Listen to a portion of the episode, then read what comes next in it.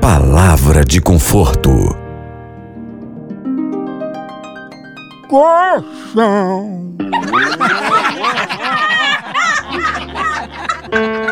Palavra de conforto. No Brasil é só moção.